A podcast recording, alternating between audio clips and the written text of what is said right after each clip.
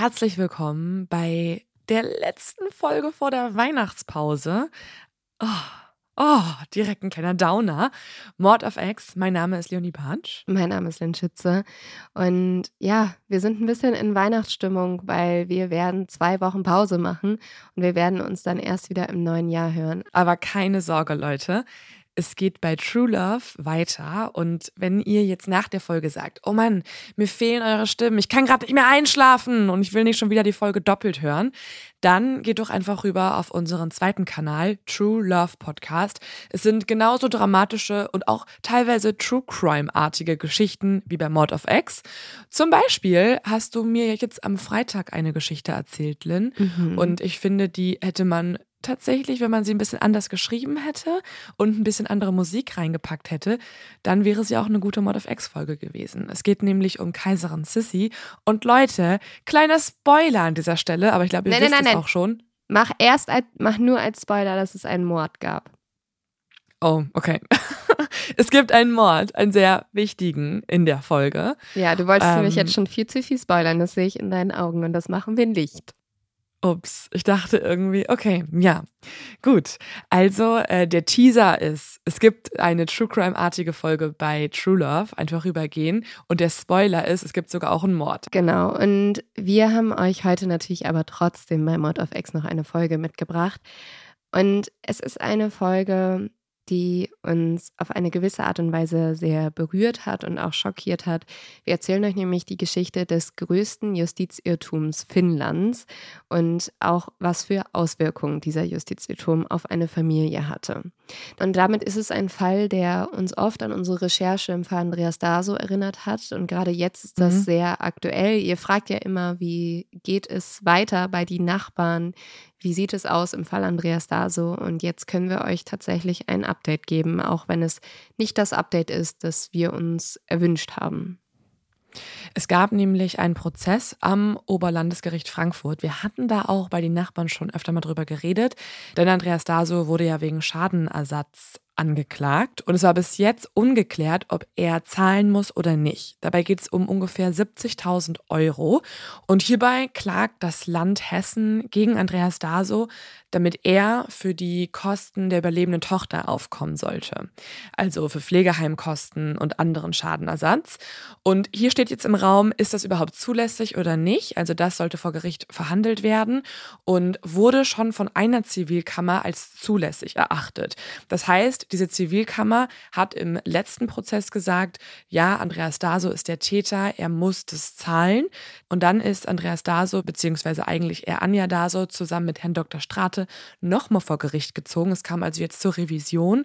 Und hier hätte das Oberlandesgericht Frankfurt zu einem anderen Entschluss kommen können als dass Andreas Daso der Doppelmörder ist. Also das Gericht hätte in diesem Fall auch sagen können, für uns sind die Indizien nicht ausreichend, wir zweifeln an dem Urteil des Strafgerichts.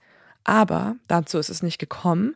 Auch das Oberlandesgericht in Frankfurt ist der Ansicht, dass Andreas Daso zu Recht verurteilt wurde, zu Recht im Gefängnis sitzt und jetzt auch die Summe zahlen muss, wo man sich fragt, woher man die überhaupt nehmen soll, wenn man seit Jahren hinter Gittern ist.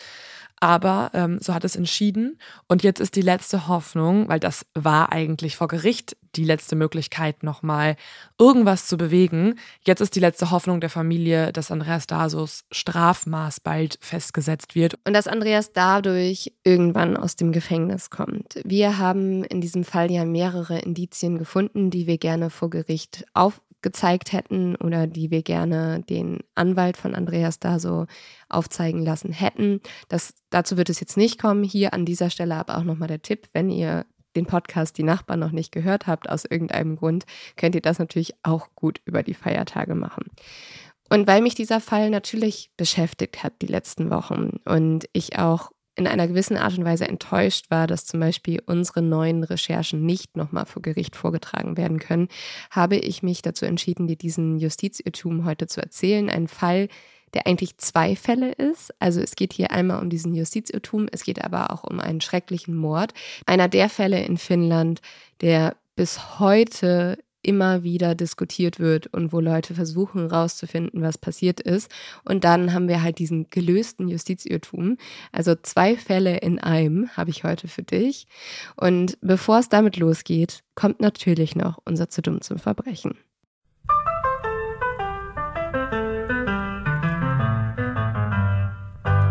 Diesmal wurde mir mein zu dumm zum Verbrechen von einer Journalistin erzählt, mit der wir hm. gesprochen haben. Die hat nämlich erzählt, dass ihr selber mal etwas ganz Schreckliches passiert ist. Bei ihr ist jemand eingebrochen, mitten in der Nacht stand jemand über ihr, das fand ich schon mhm. mega gruselig, ja. und hat ihr Handy mitgenommen. Und dann, Jahre später, meldete sich die Polizei bei ihr und hat gesagt, wir haben dein Handy gefunden, wir haben nämlich gerade ein Riesenlager an Handys gefunden. Das klingt ja alles schon mega organisiert. Also da scheint jemand dahinter zu stecken, der mehrere Einbrüche begangen hat mhm. und der auch mehrere Handys geklaut hat. Das hat er anscheinend auch immer sehr gut gemacht, bis er vergessen hat, bei einem Handy die Wo ist-Funktion auszuschalten. Und damit konnte die Polizei und der Täter ganz bequem einfach zu dem Handy spazieren und dann haben sie ein komplettes Handylager gefunden. Hiermit also auch ähm, unser Werbepartner Apple. Ich finde das so geil, weil ich, ich liebe diese Wo ist-Funktion, ja. weil ich alles damit finde. Ne? Absolut. Mein ich habe damit gesehen, dass meine AirPods durch ganz Deutschland im Zug ohne mich weitergefahren ja. sind. Aber das ist eigentlich so smart, dass man einfach so seinem Handy hinterherläuft und man ist so, weißt du, kennst du das, wie das so ist, so ein Zentimeter entfernt, ja. 0,01 und dann steht man so vor der Person und ist so, du. Du hast mein Handy. Aber natürlich, um kurz einmal nicht Werbung nur für diese Marke zu machen, bestimmt gibt es die Funktion auch bei irgendwelchen anderen ja. Handys. Also kein, äh, keine bezahlte Werbung, dieses zu dumm zu verbrechen. Die Werbung kommt gleich danach erst. Ja. Ich fand es aber vor allem spannend. Ich war dabei, als die Journalistin uns das erzählt hat. Ja. Ich fand vor allem so beeindruckend den Fakt, dass sie so entspannt geblieben ist, obwohl jemand in ihrer Wohnung war. Ja. Sie, war sie meinte so, sie war zu müde zum Reagieren. Sie war nur so, hey, du bist nicht mein Freund du bist ein fremder Mann. So wär's. Was machst du hier? Eins zu eins du. Wenn du überfallen werden würdest, ne? Und jemand kommt in deine Wohnung, du wärst so, oh, kann ich bitte weiter schlafen? Geld ist da, Handy ist da. Brauchst du noch was? Vielleicht. Du Nein, ich glaube, ich, ich, ich, glaub, ich wäre ein absoluter Schockstarrer. Also ich fand das sehr beeindruckend, dass ja. ähm, die so entspannt geblieben ist. Sie meinte, ist. sie war zu verschlafen, um ja. zu realisieren, was passiert ist. Aber am Ende hat sie ihr Handy wiederbekommen, weil äh, der Räuber zu dumm war zum Verbrechen. Das soll übrigens kein Tipp sein an alle Verbrecher, die jetzt wissen, dass sie die Wo ist-Funktion ausschalten Ich glaube, das ist die Lektion Nummer eins. Also ja. das lernst du wirklich am Anfang von deiner Verbrecherkarriere, dass es da so eine Suchfunktion gibt. Das ist so im Einbrecher einmal. Man klaut auch keine Handys mehr, oder? Ich glaube, das macht man nicht mehr. Ich glaube, das macht keinen Sinn. Weiß ich nicht. Ich, bin da, so ich, bin, ich bin da kein Experte. Da musst du jemand anders fragen. Und ich würde sagen, damit steigen wir ein in diese Folge, oder? Ja, wir beginnen mit dem Fall, der Finnland für immer verändert hat. Der Himmel ist stockdunkel. Kaum etwas außer das Toben des Windes ist zu hören. Die Dunkelheit scheint jedes Geräusch zu verschlucken. Irgendwo tickt ganz leise eine Uhr. Es ist mitten in der Nacht. Zwischen Birkenwäldern liegt ein Haus in einem Wohngebiet in der finnischen Kleinstadt Ulvilla. Draußen steht die Hausnummer 54. Es ist ein schönes Haus in einer ruhigen Gegend. Roter Backstein, weiß gestrichene Fensterrahmen, perfekt gestutzte Hecken und eine Sauna. Hier scheint die Welt noch in Ordnung zu sein. Zehn Minuten entfernt liegt der Kommissar Juha Jutzelatti in seinem Bett und schläft. Er hat Urlaub, endlich mal eine kleine Auszeit. Auf seinem Schreibtisch stapeln sich die Akten. An der finnischen Westküste gibt es die meisten Gewalttaten im ganzen Land. Es herrscht ein rauer Ton. Die Menschen trinken viel. Wodka und den finnischen Lakritzlikör. Vor allem dann, wenn sie traurig sind. Und im dunklen Winter greifen die Bewohner im Westen Finnlands immer wieder zur Flasche. Wenn der Alkohol fließt, werden Konflikte auch oft mit Fäusten gelöst. Es ist eine dunkle Ecke im sonst so glücklichen Finnland. Unter Juas Akten befinden sich auch zwei Mordfälle. Die haben oft die gleichen Faktoren. Viel Alkohol, zwei Freunde und ein Messer.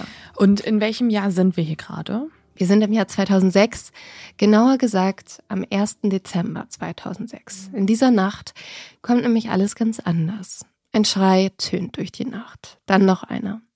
Auf einer Polizeiwache klingelt ein Telefon. Eine Polizistin nimmt den Hörer ab. Die Uhr zeigt 2.43 Uhr. Am anderen Ende ist eine Frau. Dieser Anruf wird ihr Leben retten und es gleichzeitig zerstören.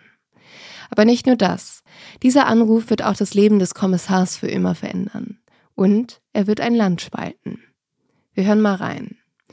kleine Warnung vorab, man kann schlimme Schmerzensschreie hören. Wenn ihr das nicht hören wollt, dann skippt lieber ein bisschen. Meillä on myös neljä lasta täällä. Neljä lasta. Kyllä. Jaha. Odota hetki, mä hetkeksi pois linjoilta. Älä sulje puhelinta. Älä mene pois. En.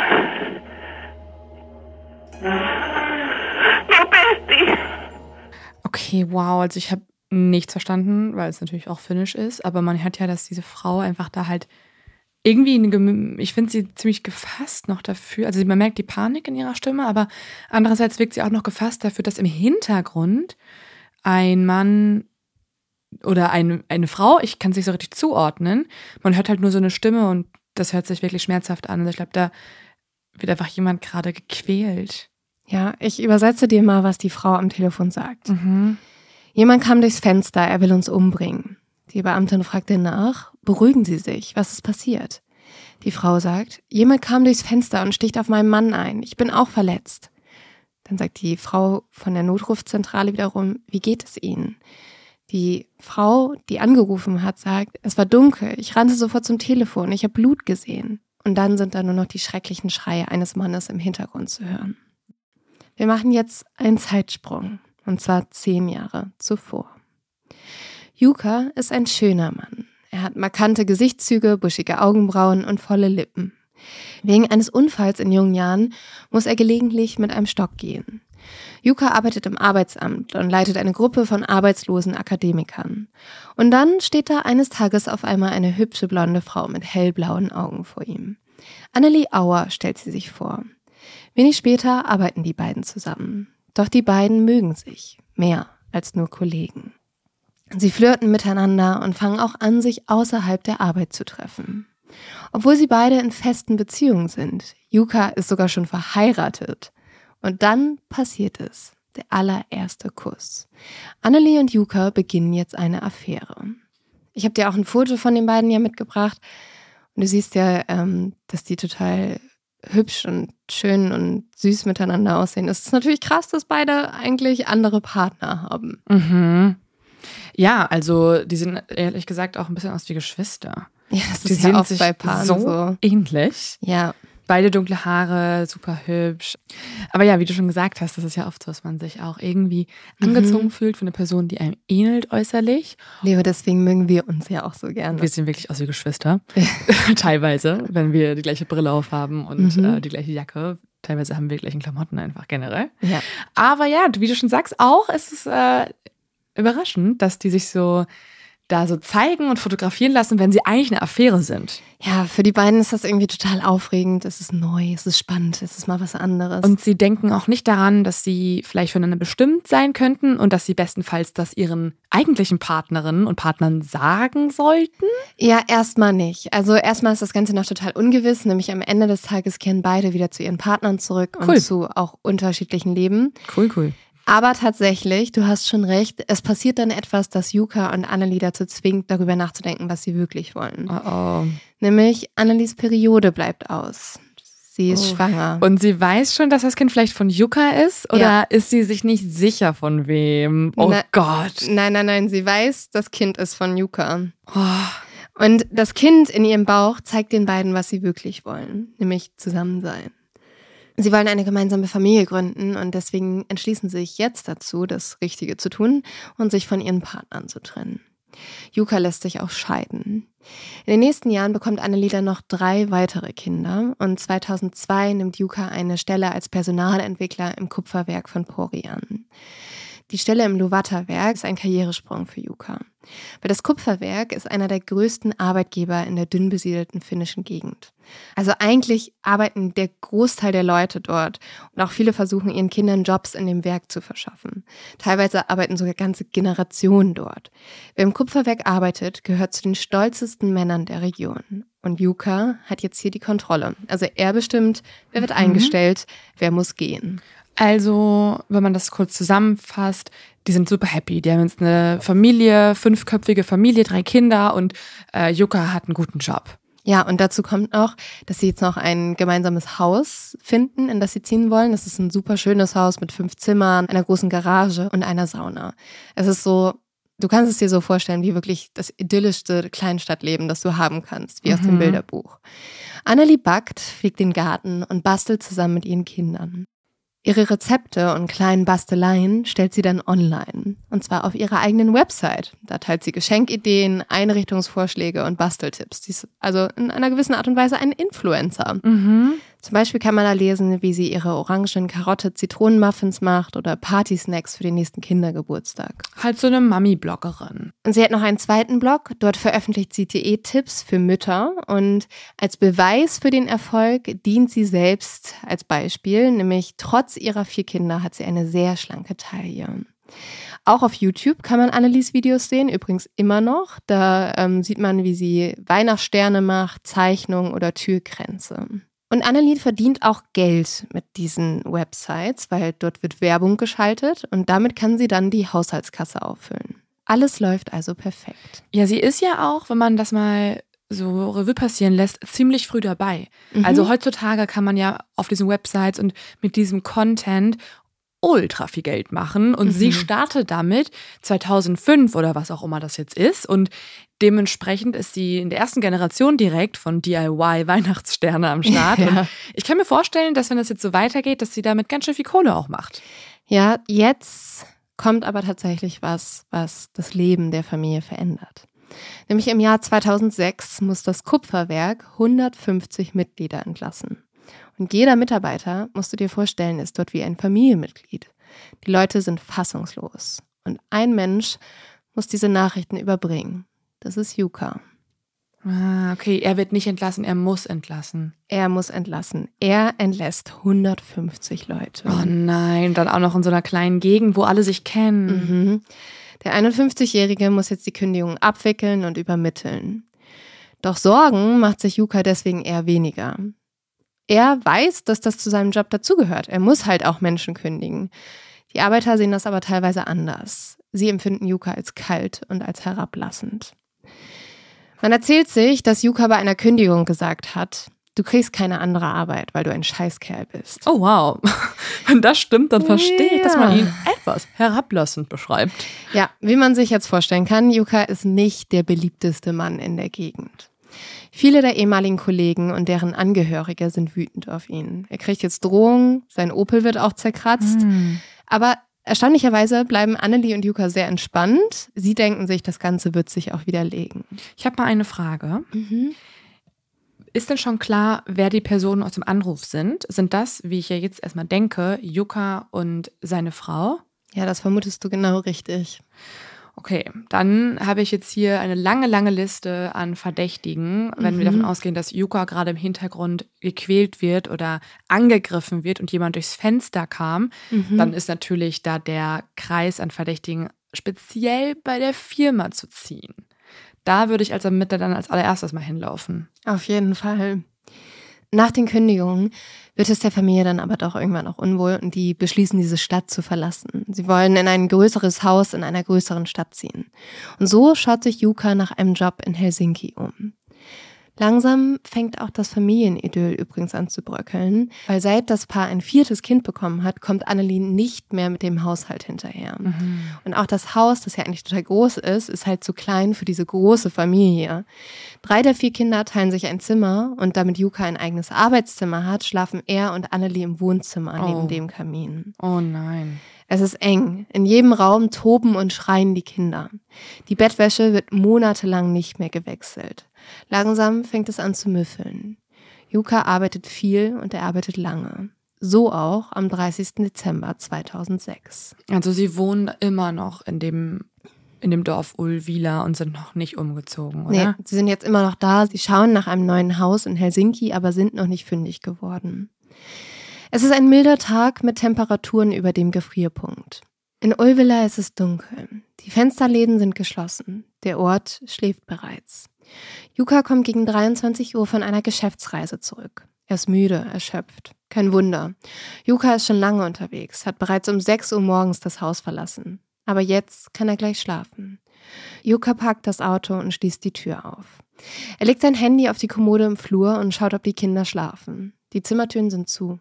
Die drei ältesten Kinder träumen bereits tief und fest. Sind neun, sieben und vier Jahre alt.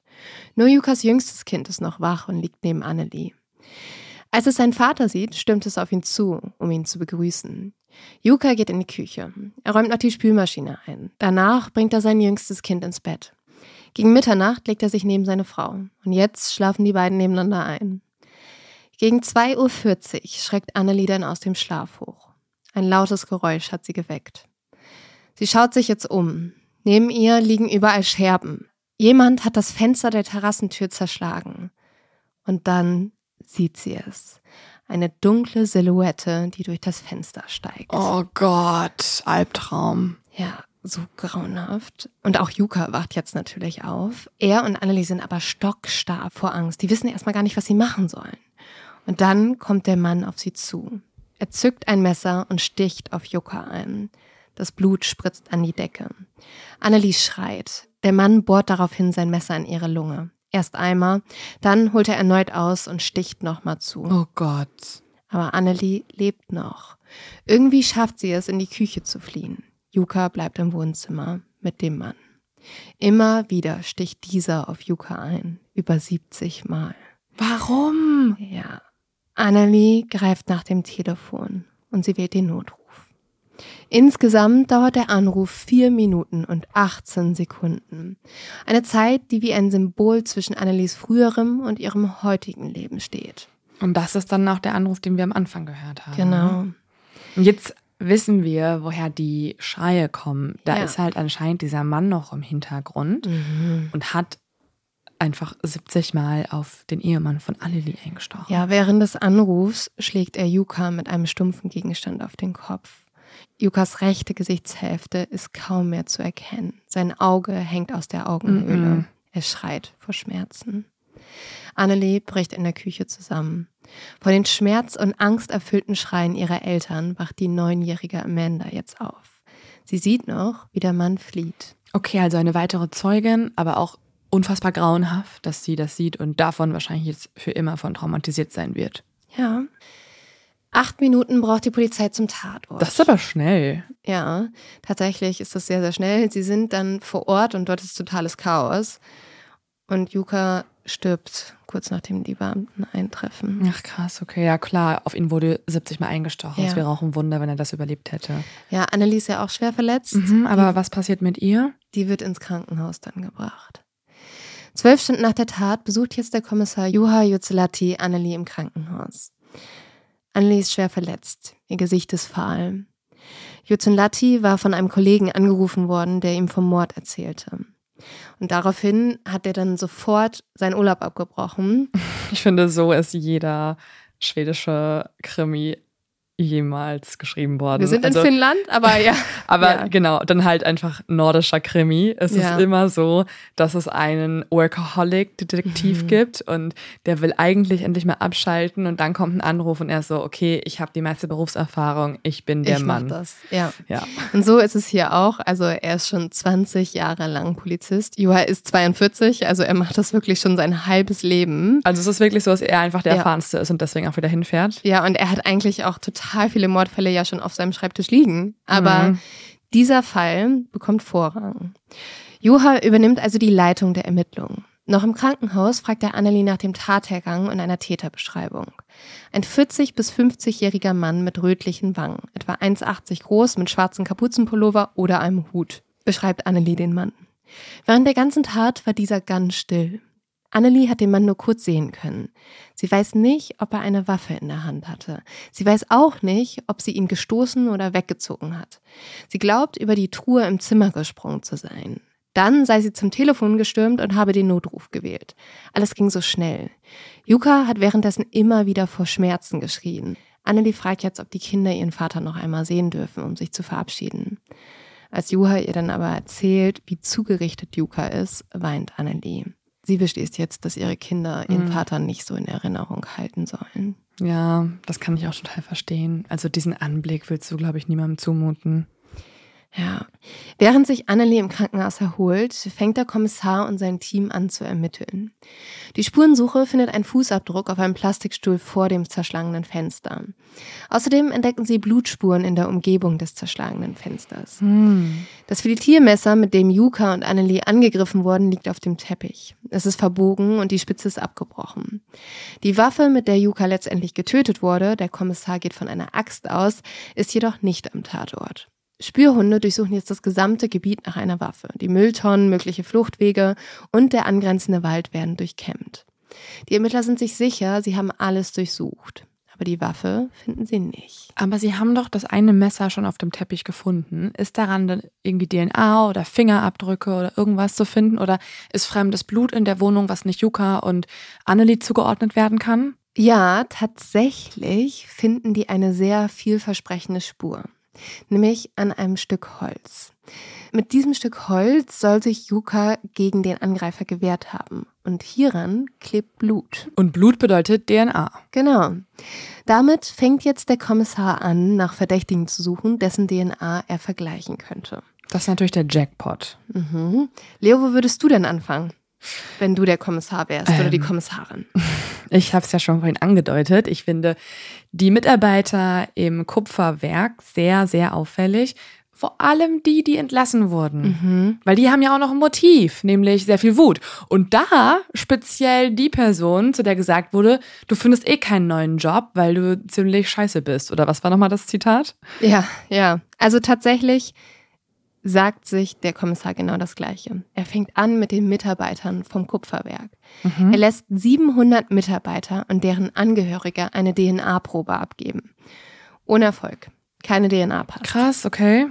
Tatsächlich kommt erst 2013 ans Licht, von wem die DNA stammt. Leo, halt dich fest. Ähm, es ist ein Mitarbeiter der Spurensicherung. Nein. Der hat sich nämlich am Tatort verletzt und geblutet. Oh, nein. Ja. Es ist und sonst ist nirgendwo DNA? Und dieser Fehler hat den halt unglaublich viel Zeit gekostet. Aber das bedeutet ja, dass der Täter extrem gut vorbereitet mhm. war, ne? Es ist auf jeden Fall keine unbekannte DNA am Tatort ja vorhanden. Währenddessen ziehen Annelie und ihre Kinder aus Ulvilla weg. Sie wollen neu anfangen. Der Kommissar sucht weiter. Und ein halbes Jahr nach dem Mord bekommt er auch einen sehr spannenden Hinweis. Ein ehemaliger Nachbar der Familie meldet sich jetzt bei der Polizei. Er glaubt, dass eigentlich er und nicht Yuka umgebracht werden sollte. What? Er ist Schauspieldozent und hat kurz vor dem Mord in einem Zeitungsartikel einen ehemaligen Schüler scharf kritisiert. Und dieser Schüler soll anscheinend immer sehr jähzornig gewesen sein. Der Nachbar ist sich jetzt sicher, sein Schauspielschüler wollte sich an ihm rächen. Da in der Wohnsiedlung aber jedes Haus identisch aussieht, mein Gott, glaubt dieser Schauspiellehrer, dass der Täter sich im Haus vertan hat. Und das fällt ihm ein halbes Jahr nach dem Mord ein? Ja, wahrscheinlich hat er sich dann erst getraut, das zu sagen oder so. Und der Kommissar findet diese Theorie tatsächlich auch nicht unrealistisch. Und ihm fällt eine sehr schnelle Möglichkeit ein, um herauszufinden, ob daran vielleicht was dran ist. Er kann ja Annelie fragen. Annelie hat ja den Täter gesehen. Ah, ja, klar. Da Annelie aber vier Stunden entfernt wohnt, sie ist ja weggezogen, schickt ihr der Kommissar eine Mail. Und tatsächlich, Annelie ist sich sicher, das ist der Mann, der sie angegriffen hat. Ach, krass. Mhm. Der mutmaßliche Täter wird jetzt festgenommen. Aber Leo, wir haben ja ein Problem. Die Polizei denkt ja zu diesem Zeitpunkt immer noch, dass die DNA vom Täter ist. Die haben zu diesem Zeitpunkt mhm. noch nicht rausgestellt, dass es ihr eigener Mitarbeiter war. Das heißt, sie vergleichen jetzt die DNA und werden natürlich herausfinden, A ist negativ, also mhm. ist er nicht der Täter, wird freigelassen. Genau. Aber die DNA ist ja vom Polizisten, also eine komplett falsche Spur in diesem Fall. Aber was ich mich jetzt vor allem auch frage, dieser Student muss doch seinen Dozenten, auf den er anscheinend unfassbar wütend ist, erkennen. Mhm. Der schlägt doch nicht, der sticht doch nicht 70 Mal auf den falschen Mann ein. Ja, vielleicht weil es dunkel war oder so. Ja, oh, oh, was? Auf jeden Fall gab es nicht genug Beweise gegen den, weil die Spürhunde haben zum Beispiel auch nicht angeschlagen und so müssen die Ermittler ihn freilassen und er wird aus Mangel an Beweisen freigesprochen. Und die Ermittler stehen jetzt wieder ganz am Anfang. Jetzt muss der Kommissar den Kreis der Täter größer ziehen. Er vergräbt sich regelrecht in den Akten und er durchleuchtet Jukas gesamtes Umfeld. Er zieht alles in Betracht. War Yuka vielleicht schwul? Hat er eine Affäre? Der Kommissar spricht mit Jukas Verwandten und mit seinen Studienfreunden. Er befragt jeden, der etwas mit Juka zu tun hatte. Ohne Erfolg. Niemand hat nur die Spur einer Ahnung, wer der Täter gewesen sein könnte. Naja, was ich immer noch mega auffällig finde, ist, dass das Motiv ja anscheinend ein sehr persönliches sein muss, Mhm. weil sonst greifst du ja nicht vor allem Yuka an und stichst auch nicht so oft auf ihn ein. Mhm. Also der Täter muss wissen, dass Yuka da zu Hause war, der kam ja erst kurz vorher von der Arbeit, der muss wissen, wie man da durchs Fenster reinkommt und muss dann ja auch noch eine Waffe mitgebracht haben. Also es ist alles sehr geplant, sehr grausam, sehr persönlich. Also es ist sehr viel Wut im Spiel. Und ich weiß auch nicht, wie ich jetzt vorgehen würde. Also es ist natürlich, Fällt dir vielleicht noch eine Person ein, ein Täter oder eine Täterin, die auch in Frage kommen könnte? ich finde es lustig, wie du mich so richtig erwartungsvoll anblickst. So, enttäusch mich jetzt nicht. Ja. Naja, okay, wenn man über so persönliche Motive spricht, dann muss man natürlich auch über eine Beziehungstat nachdenken. Mhm. Und deswegen frage ich mich natürlich auch, ob nicht Annelie Ja. den Mann nur erfunden hat, der durchs Fenster eingestiegen ist und selbst ein Motiv hat. Beispielsweise, dass sie mit ihrem Leben als Hausfrau unzufrieden ist, überfordert ist, Wut auf ihren Mann hat, der sie nicht mehr unterstützt. Vielleicht gab es da auch eine Affäre, eine Beziehungskrise. Ich weiß nicht. Also hat Annelie irgendwelche Motive? Tatsächlich wurde sie ja selber auch verletzt, aber trotzdem schließt die Polizei sie auch nicht aus. Es werden jetzt mehrere Experten aber zu Rate gezogen und die alle sind sich sicher, Annelie ist auf gar keinen Fall die Täterin. Stattdessen erstellt ein Profiler ein mögliches Täterbild. Laut ihm wollte der Täter sich an Yuka rächen. Er wollte ihn im Beisein der Familie quälen, ohne ihn direkt zu töten. Deswegen habe er ihn auch nachts angegriffen, um sicherzugehen, dass die ganze Familie da ist.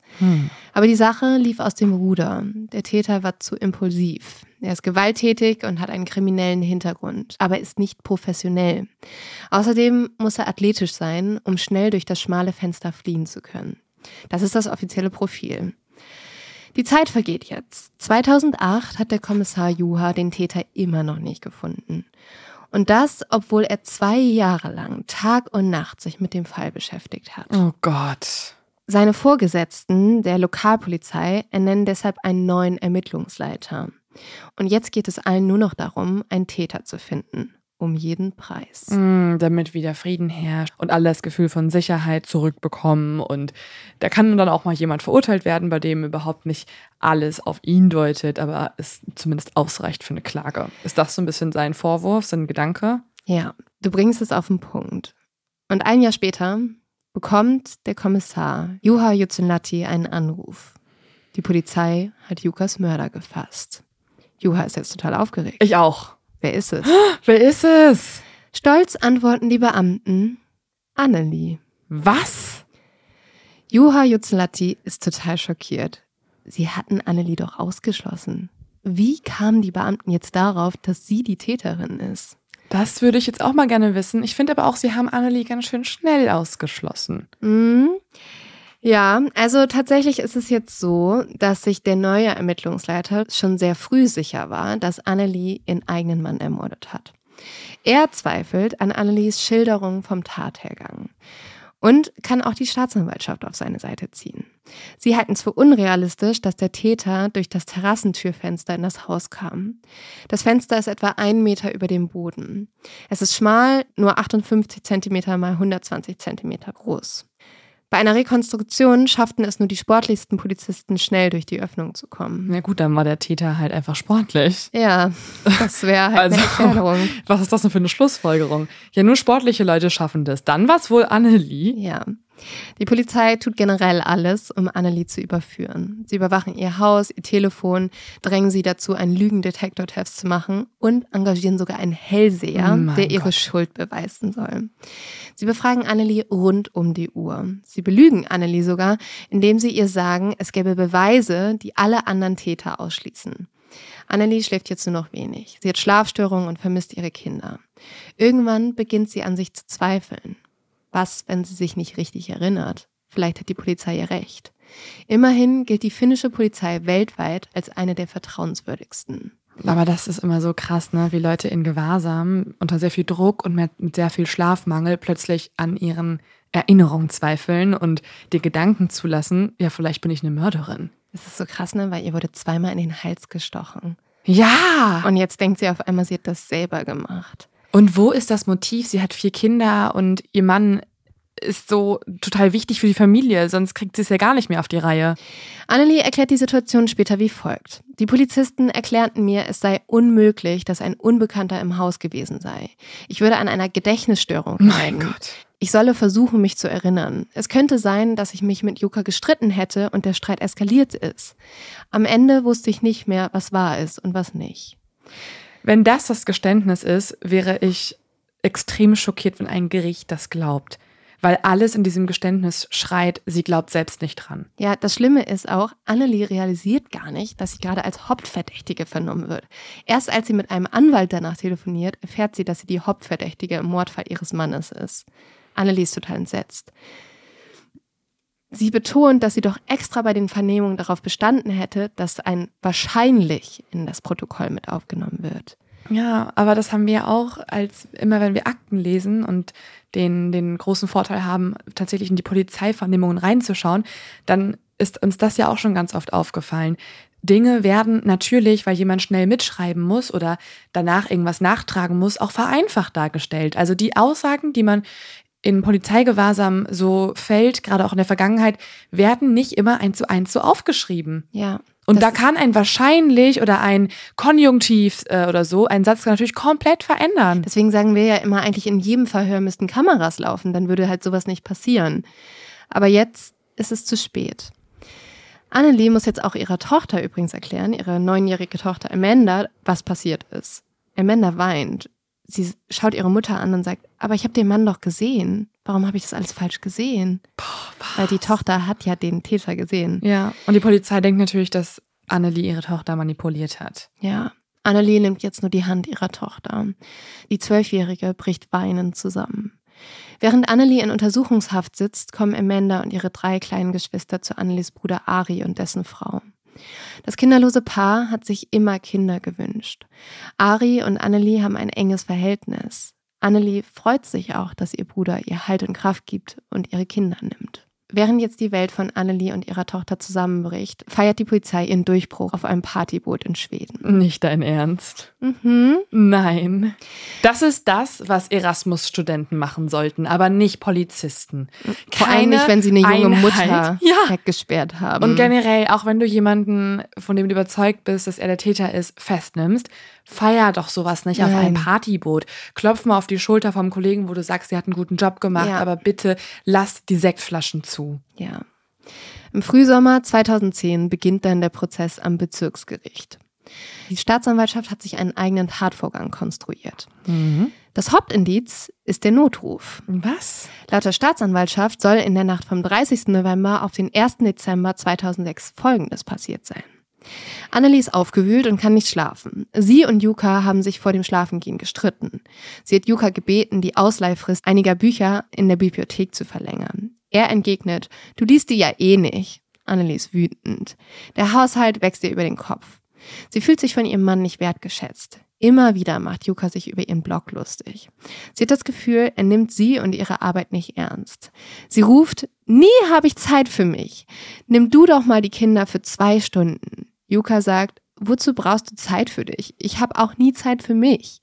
Annelie geht in die Küche, um nachzudenken und aufzuräumen. Ich finde das übrigens auch immer faszinierend, wie detailliert Ich sich sagen. das dann die Staatsanwaltschaft zusammenschreibt. Ne? Also ich habe, ich bin schockiert. Also ich hoffe ja einfach, dass Annelie das trotzdem wahrheitsgemäß berichtet hat von irgendeinem Nein. Streit. Das kann doch jetzt nicht alles ausgedacht doch. sein. Und es geht jetzt, es geht jetzt auch noch Es klingt weiter. wirklich wie so schlechte Fiction. Ähm, er beleidigt meinen Blog. Ja, aber wir kennen ähm, ja auch so eine ganz genaue Tathergangsbeschreibung aus dem Fall Andreas Daso, wo auch so Sachen drinstehen, die man nicht beweisen kann, wie dass er Schussübungen gemacht hat.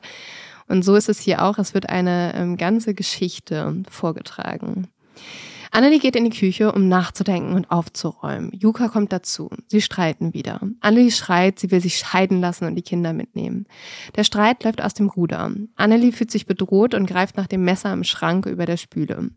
Im Wohnzimmer streiten sie weiter. Juka steht neben dem Bett mit dem Rücken zum Fenster.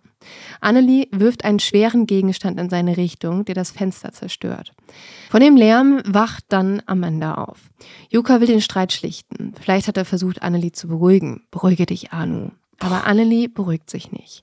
Sie sticht auf ihn ein. Erst leicht und dann zweimal tief in die Seite und einmal in die Achseln. Yuka verliert viel Blut, dann verliert er das Bewusstsein. Annelie glaubt, ihren Mann getötet zu haben und wählt den Notruf. Während des Telefonats kommt Yuka wieder zu sich. Auf dem Notruf sind seine Schreie zu hören. Er ruft nach seiner Frau. Annelie gibt Amanda den Hörer und rennt zu Yuka. Das passiert tatsächlich im Notruf, also sie gibt ihrer Tochter den Hörer und geht zu ihrem Mann. 59 Sekunden lang ist die Neunjährige am Telefon. Sie weint in den Hörer und, und fleht die Polizei um Hilfe an. In der Zeit schlägt Annelie zweimal mit einem schweren Gegenstand, laut der Staatsanwaltschaft, auf Jukas Kopf. Es sind die Schläge, die ihn töten.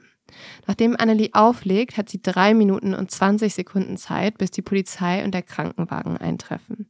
In dieser Zeit soll sie ihren blutverschmierten Bademantel ausgezogen haben und die Tatwaffe im Gefrierschrank versteckt haben. Was? Nämlich angeblich war das der einzige Ort, den die Polizei damals nicht nach der Mordwaffe durchsucht hat. Also ah ja, klar. Ist es da. Als Annelie nach der Tatnacht wieder in ihr Haus darf, soll sie mehrere Plastiktüten aus dem Gefrierschrank genommen haben. Zumindest behaupten das einige Polizisten. Annelie zieht sich dann ein rotes T-Shirt an und sticht sich selbst zweimal in die Lunge, laut Staatsanwaltschaft.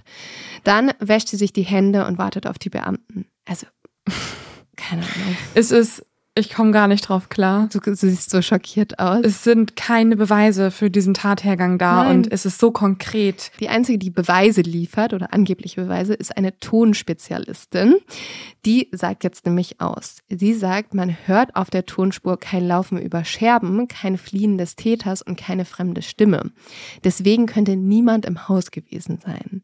Aber Annelie hat ja auch ausgesagt, dass der Täter nicht gesprochen hat. Das wird halt einfach komplett ignoriert. Was ich so krass, ich habe so viele Fragen. Was ja. ich so krass finde, ist, dass der Täter war laut Annelie noch da, als sie schon telefoniert mit der Polizei. Ja.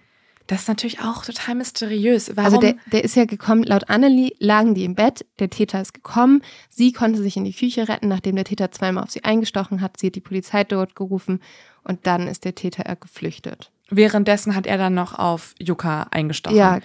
Weil ich finde es, sonst, wenn die jetzt im gleichen Raum gewesen wären, hätte ich als Täter natürlich nicht zugelassen, dass die Zeugin, dass Annelie, die alles mitbekommt, die mhm. ihn sieht, währenddessen die Polizei anruft. Also laut Annelie ist ja dann der Täter geflüchtet, als das Kind kam. Also als ihre Tochter kam. Das ist so merkwürdig. Es ist so merkwürdig. Es ist irgendwie. Ja, also das ist ja jetzt die offizielle Version aber des Staatsanwaltes, nämlich dass Annelie diejenige war, die die Tat begangen hat. Einer der drei Richter zweifelt auch an dieser Version, mhm.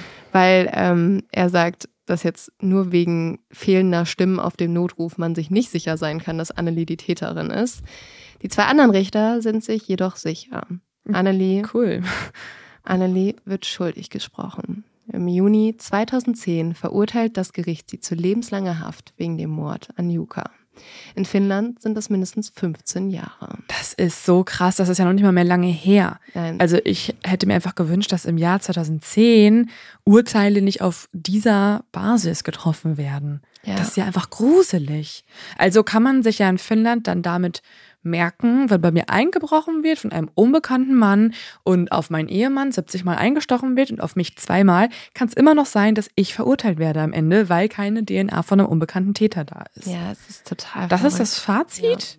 Ja. ja, das ist mega gruselig, aber Annelie tut zum Glück auch was dagegen. Sie geht in Berufung. Im Frühjahr 2011 beginnt dann die Verhandlung. In dieser Verhandlung sagt Annelie Folgendes. An das Gefängnis habe ich mich irgendwie gewöhnt, nur meine Kinder fehlen mir.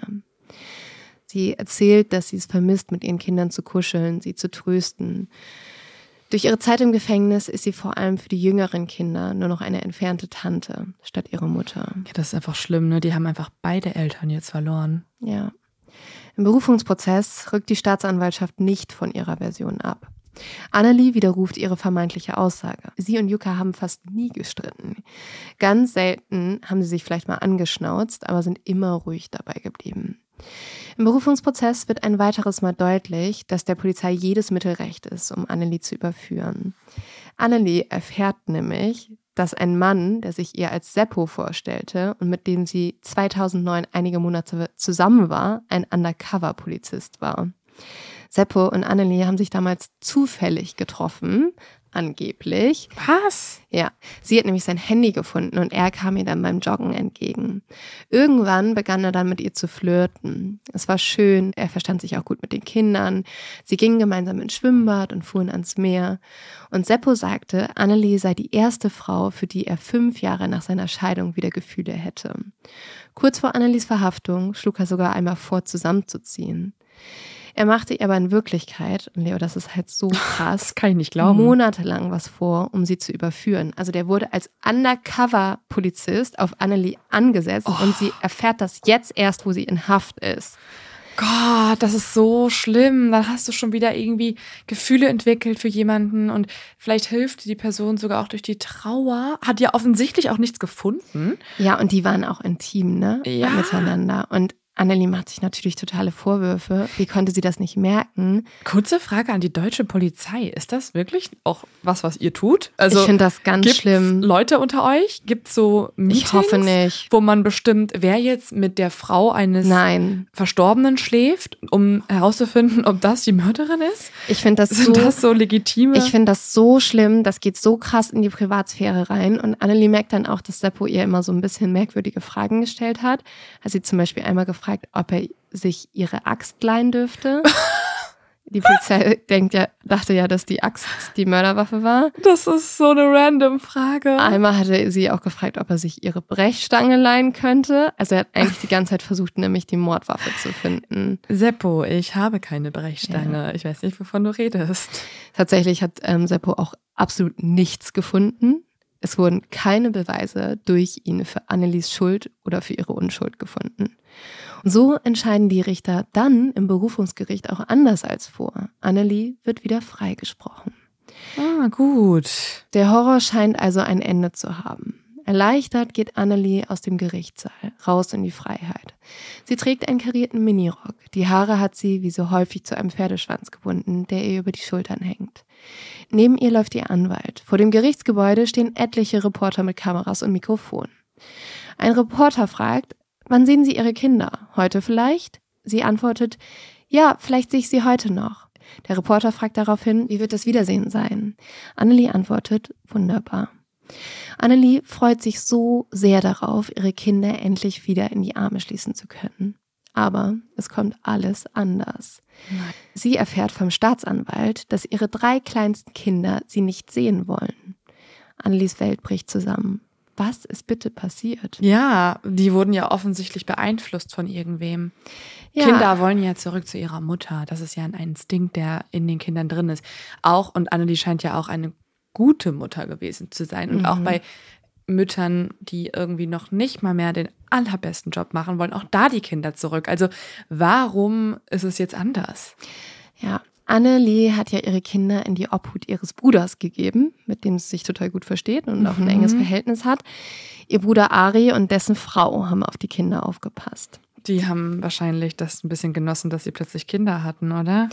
Ja, die älteste, Amanda, ist inzwischen in einem Heim, weil sie sich unwohl bei ihren Verwandten gefühlt hat. Ari und seine Frau sind anscheinend sehr streng. Die Kinder dürfen zum Beispiel nicht allein das Erdgeschoss betreten, weil dort wertvolle Antiquitäten stehen. Ihre drei jüngeren Geschwister bleiben trotzdem bei ihrem Onkel. Gemeinsam mit ihm und seiner Frau machen sie eine dreimonatige Bootsreise. Und Ari unterbindet den Kontakt zwischen den Kindern und Annelie. Er antwortet jetzt nicht mehr auf die Nachrichten seiner Schwester. Und das hat auch einen Grund. Nämlich auf der Reise erzählen Annelies Kinder Abscheuliches. Annelie soll eine Sadistin sein und eine Tierquälerin. Einmal hätte sie sich Dildos um den Kopf geschnallt, die aussahen wie Hörner. Damit sei sie dann nackt mit einem Messer in der Hand durch den Hinterhof gerannt, um Vögel zu töten. Sie und ihr Ex-Freund hätten Totenmessen gehalten. Amanda sei sogar dabei gewesen. Eines der Kinder sei sogar in Amandas Beisein von Annelies Partner unter der Dusche vergewaltigt worden. Ari kriegt all diese Aussagen nimmt die auf, ist total schockiert, was seine Schwester anscheinend Ja. gemacht hat und übergibt sie jetzt der Staatsanwaltschaft. Das, das, was? Das kann, ich komme gar nicht drauf klar. Amanda bekommt von den Erzählungen ihrer Geschwister nichts mit. Sie sitzt im Spanischunterricht, als die Polizei in ihre Klasse kommt und sie mitnimmt. Die Beamten durchsuchen jetzt ihr Zimmer und beschlagnahmen ihren Computer. Sie muss all ihre Passwörter verraten. Auf der Wache soll sie sich ausziehen. Sie wird am ganzen Körper von einer Ärztin untersucht. Warum? Ja, ähm, niemand erklärt ihr das so richtig. Heute weiß man, dass ähm, die Ärztin nach kleinen kreuzförmigen Schnitten in ihrer Haut gesucht hat, weil die Geschwister behauptet hatten, dass Annelie diese Zeichen in die Haut der Kinder geritzt hätte. Und ja, und anscheinend hatte Yuka auch so einen Schnitt an seiner Schulter. Ich komme nicht drauf klar. Also, warum erzählen die Kinder sowas? Und vor allem, von welchem Partner reden sie? Dann wäre das ja Yuka. Oder hat Nee, sie eine Affäre Sie gehabt? hatte davor einen anderen Freund und von dem sprechen sie. Aber die Kinder sind doch auch Yukas Kinder. Ja, aber der war anscheinend ein paar Mal noch da. Hä? Annelie wird jetzt deswegen einige Wochen nach ihrer Entlassung erneut festgenommen. Diesmal wegen Verdacht auf Kindesmisshandlung und sexuellen Missbrauch. Sie gibt auch zu, ihren Sohn mit einem Plastikteller einmal auf den Kopf geschlagen zu haben, aber alles andere streitet sie ab. Sie weiß überhaupt nicht, was passiert. Und im Juni 2012 verurteilt das Gericht Annelie zu sieben Jahren Haft. Was? Ihr Ex-Freund Jens, mit dem sie 2008 kurz zusammen war, muss zehn Jahre ins Gefängnis. Der Prozess findet unter Ausschluss der Öffentlichkeit statt und die Prozessakten sind für 60 Jahre unter Verschluss. Okay, ich habe. Okay, warte mal kurz. Ich muss mich mal kurz sammeln. Ich bin ja immer noch die Ermittlerin hier, ne? Ich möchte gerne einen Moment mal haben. Ja, Also ich anscheinend. möchte gerne einen Moment haben. Ja, ich möchte kurz mal, ich möchte hier mal alles analysieren, was hier Ja. passiert ist gerade. Es waren jetzt sehr viele Fakten in sehr kurzer Zeit, die für mich so viele Wendungen beinhalten. Also die Kinder erzählen jetzt hier von absolut schrecklichen Zuständen zu Hause. Sie erzählen, dass ihre Mutter doch nicht mit Yuka, mit dem Papa die ganze Zeit zusammen war, sondern eine quälende Frau ist, die ähm, total bösartige Dinge mit ihnen getan hat. Und jetzt wird auch noch bestätigt durch den Ex-Freund Jens, dass sie tatsächlich eine Zeit lang nicht mit Yuka zusammen war, sondern mit Jens 2008. Ja, einen kurzen Monat mal, ja. Aber zwei Jahre vor dem Mord an Yuka. Ja, Und das würde doch auch Jens vielleicht wieder verdächtig machen, oder? ja, also wenn diese Misshandlungen natürlich stimmen und das alles so schlimm ist, wie es wirklich ist. Aber wir müssen uns jetzt erstmal angucken, wieso, also was es mit diesen Kindesmisshandlungen auf sich hat. Mhm. Es ist total merkwürdig, nämlich, weil die Kinder weisen keine Spuren von Vergewaltigung auf. Und auch in psychologischen Gesprächen vor der Bootsreise hat kein Kind einen Missbrauch je erwähnt. Und auch Seppo, also der Undercover-Polizist, jetzt hat er wenigstens doch eine wichtige Aufgabe, der kann bestätigen, dass Annelie nie gewalttätig zu ihren Kindern war, sondern eine liebevolle Mutter. Aber trotzdem gibt es halt diese schrecklichen Geschichten und die werden jetzt auch in der Presse breitgetreten. Dort wird Annelie als Hexe, Horrormutter oder Teufelsweib beschrieben. Und Annelies Anwalt beauftragt daraufhin einen Gutachter. Er soll herausfinden, wieso die Kinder diese Horrorgeschichten erzählen. Der Gutachter sagt, dass die Kinder einfach total überfordert waren. Erst wurde ihnen gesagt, ihre Mutter sei eine Mörderin, dann wurde ihnen gesagt, sie sollen sich von ihr fernhalten, dann war sie wieder unschuldig und sie sollten zurück zu ihr. Und die Kinder waren verunsichert. Halt haben sie aber ihren Pflegeeltern bekommen und da haben sie gemerkt, dass schlimme Geschichten, die sie über ihre Mutter erzählen, ziemlich gut ankommen. Oh nein. Und deswegen haben die kleinen Kinder immer wildere Geschichten sich ausgedacht und diese erzählt. Außerdem könnte es auch sein, dass die Kinder sich von ihren Pflegeeltern unter Druck gesetzt gefühlt haben, weil die zum Beispiel viele Suggestivfragen gestellt haben. Und dadurch können Pseudo-Erinnerungen entstehen. Also das bedeutet zum Beispiel, wenn man fragt, kannst du dich vielleicht daran erinnern? Also wenn, ich, Mhm. wenn die jetzt gefragt haben, kann es sein, dass ihr vielleicht mal missbraucht wurdet, kann dazu führen, dass Kinder dann irgendwann mit Ja antworten. Ja, ich glaube, dass man wirklich auf die Aussagen von Kindern nicht so doll vertrauen kann, weil die noch sehr leicht zu beeinflussen sind. Sie wollen ja auch teilweise einfach nur irgendwas antworten, um eine Reaktion bei ihrem Gegenüber zu erzeugen und denken, das wollen die von mir hören. Wenn ich das sage, dann habe ich es richtig gemacht so und verstehen vielleicht auch gar nicht, dass das bedeutet, dass ihre Mutter jetzt im Gefängnis wieder ist. Ja, und nicht nur das, weil der Staatsanwalt vom Fall von Yuka wittert jetzt eine Chance. Weil wenn eine Frau in der Lage ist, so etwas Schreckliches ihren Kindern anzutun, warum sollte sie dann nicht auch ihren Mann töten? Ja. Und so wird jetzt der Fall rund um Jukas Mord erneut aufgerollt. Also sie kommt auch dafür wieder vor Gericht.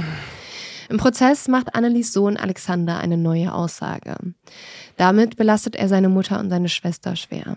Er behauptet, Annelie und Amanda, die neun Jahre alt war, hätten Yuka gemeinsam getötet. Den Mord hätten sie aufgenommen und während des Anrufs mit der Notrufzentrale Yukas Schreie abgespielt. Der damals Siebenjährige sei in der Nacht aufgewacht und habe ein Klicken und Surren gehört. Das sei von einem Kassettenrekorder gekommen. Die Tonspezialistin, die auch schon im vergangenen Prozess mitgearbeitet hat, stuft Alexanders Aussage als plausibel ein. Kann sein, dass sie einfach generell bezahlt wird für ihre Aussagen. Ja. So, die sagt alles, was die Staatsanwaltschaft hören möchte. Ja, sie sagt jetzt, auf der Tonaufnahme sei zu hören, wie Annelie Juka schlägt. Laut der Spezialistin ist Amandas Aussage, mein Papa geht es schlecht, ein weiterer Beweis für Annelies Schuld. Sie behauptet, wenn ein Unbekannter im Haus ist, würden Kinder anders reagieren. Amanda hätte erwähnt, dass jemand Fremdes im Haus ist. Es gibt jetzt aber einige Kritiker, genauso wie du, die an dieser Tonspezialistin zweifeln. Sie hat nämlich einen Abschluss in Philosophie, Phonetik und Logopädie. Woher weiß sie also, wie Kinder in so einer Ausnahmesituation reagieren? Mhm. Die Staatsanwaltschaft hält Annelie als Mörderin fest. Sie behaupten, Annelie hätte Jukas Schuhe benutzt, um den Fußabdruck des Täters auf dem Balkonstuhl zu faken.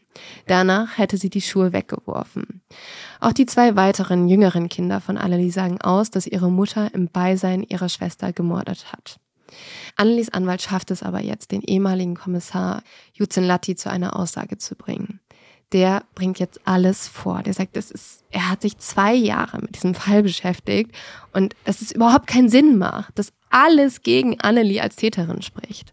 Für Juzin Latti gibt es absolut keinen Grund, an Annelies Unschuld zu zweifeln. Diese Aussage wird ihn seine Karriere kosten. Er wird jetzt nämlich suspendiert. Als Grund nennen seine Vorgesetzten das Foto, das er Annelie per Mail geschickt hat, von diesem angeblichen Täter. Weißt du, wo sie sagen sollte, ob das der war? Das verstoße nämlich gegen das Datenschutzgesetz. Juzin Latti selbst glaubt, dieser Grund ist vorgeschoben. Ja, also es wirkt ja natürlich so, als ob hier jemand einfach ähm, stumm gemacht werden soll. Und das finde ich immer das richtig Gruselige an Fällen, wenn die Polizei hier so intern irgendwelche Machenschaften gegeneinander ausführt und irgendwelche politischen Streitereien und so hat und, und das total ablenkt von der eigentlichen Mission, den wahren Täter zu finden. Weil am Ende geht es dann einfach leider nur noch darum, wer hatte Recht. Ja. Können die es ertragen, dass denen gesagt wird, nein, ihr habt die falsche verdächtigt über Jahre lang? Oder sind sie zu stolz, dass das am Ende rauskommt? Ja, Juzin Latti darf nach anderthalb Jahren wieder als Ordnungspolizist arbeiten. Hier arbeitet er jetzt in der Pass- und Führerscheinabteilung, statt Mordfälle zu lösen. Trotz Juzin Lattis Aussage verurteilt das Gericht 2013 Annelie erneut zu lebenslanger Haft wegen des Mordes an ihrem Mann. Das lässt Annelie aber nicht auf sich sitzen. Obwohl sie kaum noch Hoffnung hat, geht sie in Berufung. 2015 kommt sie zu einem Verfahren in der Stadt Vasa im Westen Finnlands. Und tatsächlich wird Annelie freigesprochen. Laut dem Gericht ist nicht bewiesen, dass Jukka Schreier aufgezeichnet wurden. Damit kann auch nicht bewiesen werden, dass Annelie den Einbruch nur vorgetäuscht hat. Erst jetzt fällt dem Gericht auf, dass einige Aussagen der Kinder zweifelhaft sind. Sie decken sich nicht mit den Ermittlungsergebnissen. Die Staatsanwaltschaft will das nicht akzeptieren. Sie wirft dem Gericht vor, wichtige Beweismittel ausgeschlossen zu haben. Beispielsweise ein Teil des Tonmaterials des Notrufs oder die Aussage eines bekannten Ehepaars. Sie wollen von den Kindern gehört haben, dass Annelie und Jukka sich scheiden lassen wollten. Durch das ständige Wiederaufrollen des Falles verliert das finnische Justizsystem seine Integrität. Deswegen soll jetzt der oberste Gerichtshof endgültig entscheiden, ob Annelie schuldig oder unschuldig ist. Also dieser Fall ist Boah. so riesig. Am 18. Dezember 2015, nur ein paar Monate nachdem Annelie ihre siebenjährige Haftstrafe wegen Kindesmissbrauchs abgesessen hat, gibt der Gerichtshof seine Entscheidung bekannt. Neun Jahre nach dem Anruf, der ihr Leben für immer verändert, hat Annelie Gewissheit. Sie bleibt freigesprochen. Oha. Von der Schuld, ihre Kinder missbraucht zu haben, wird sie nicht freigesprochen.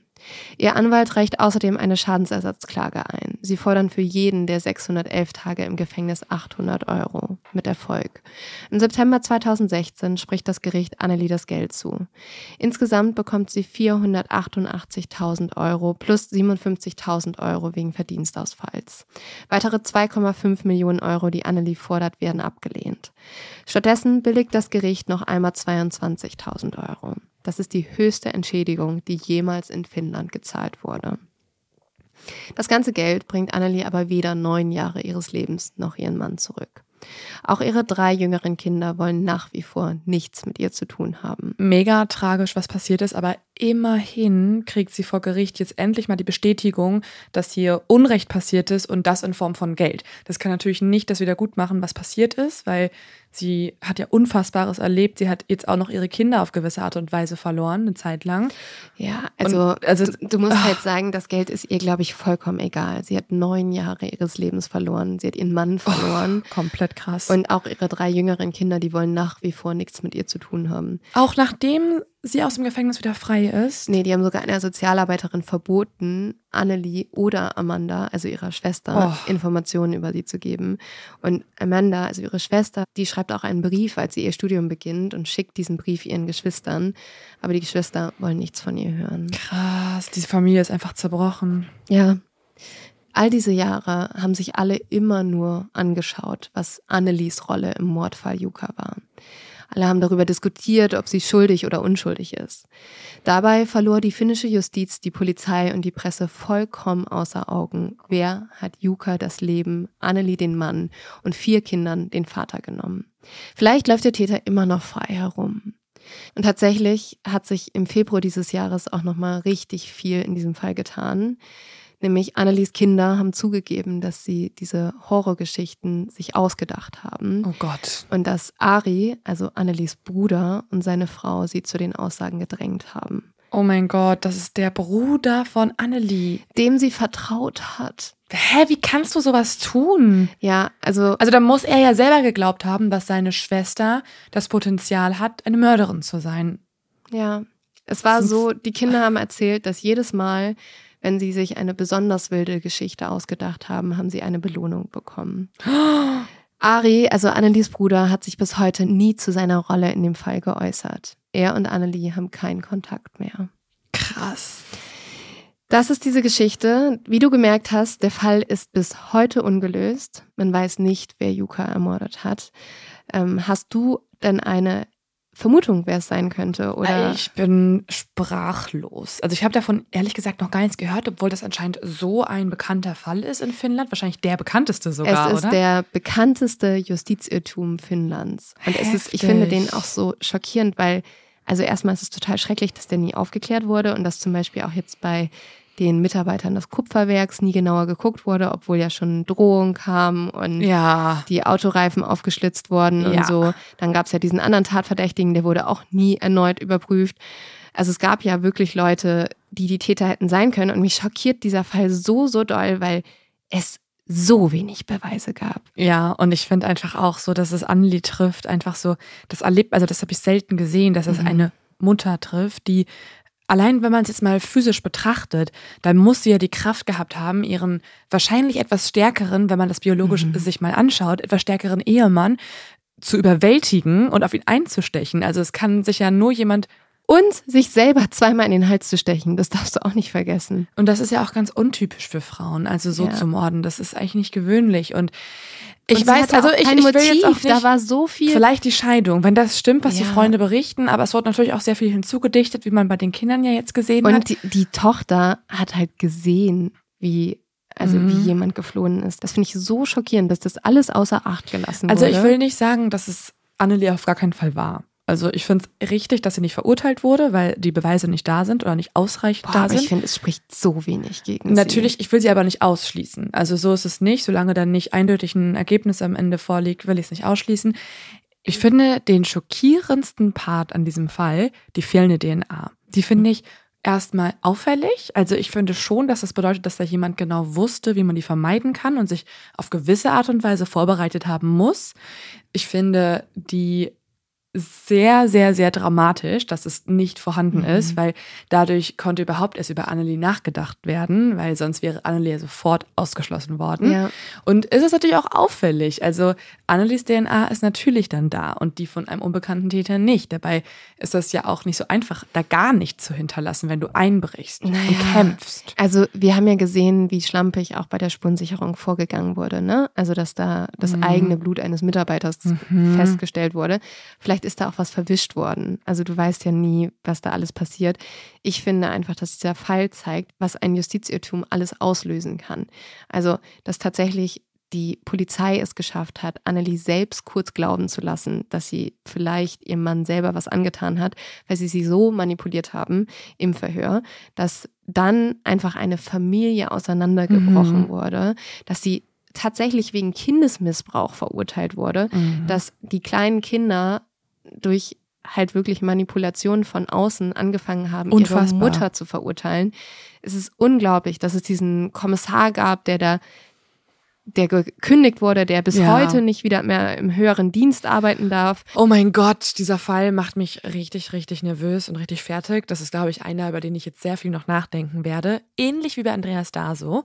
Also ich erkenne jetzt den Grund, warum du dir diesen Fall nochmal vorgeknüpft hast, weil natürlich sind da irgendwie Parallelen und ähm, es ist so, ja, es ist einfach so unglaublich, dass sich das Gott sei Dank nach so vielen Jahren in Finnland zumindest aufgeklärt hat. Aber die Familie ist ja trotzdem zerrissen. Yeah. Also sie hat keinen Kontakt zu ihren Kindern größtenteils.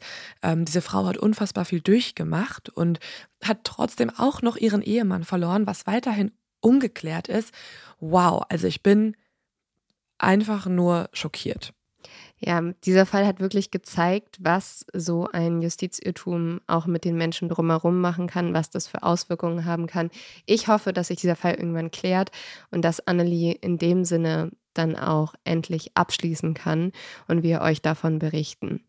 Jetzt wünschen wir euch aber vor allem erstmal schöne und vor allem friedliche Weihnachtsfeiertage. Und Leo, ich hoffe, du hast jetzt, weil das war ja alles düster heute, natürlich, wir sind bei Mord of X, aber hast du noch einen Leos-Tipp für uns, der vielleicht auch ein bisschen aufheiternd ist, der uns über Weihnachten ein bisschen Freude gibt? Dein Lieblingsweihnachtsfilm?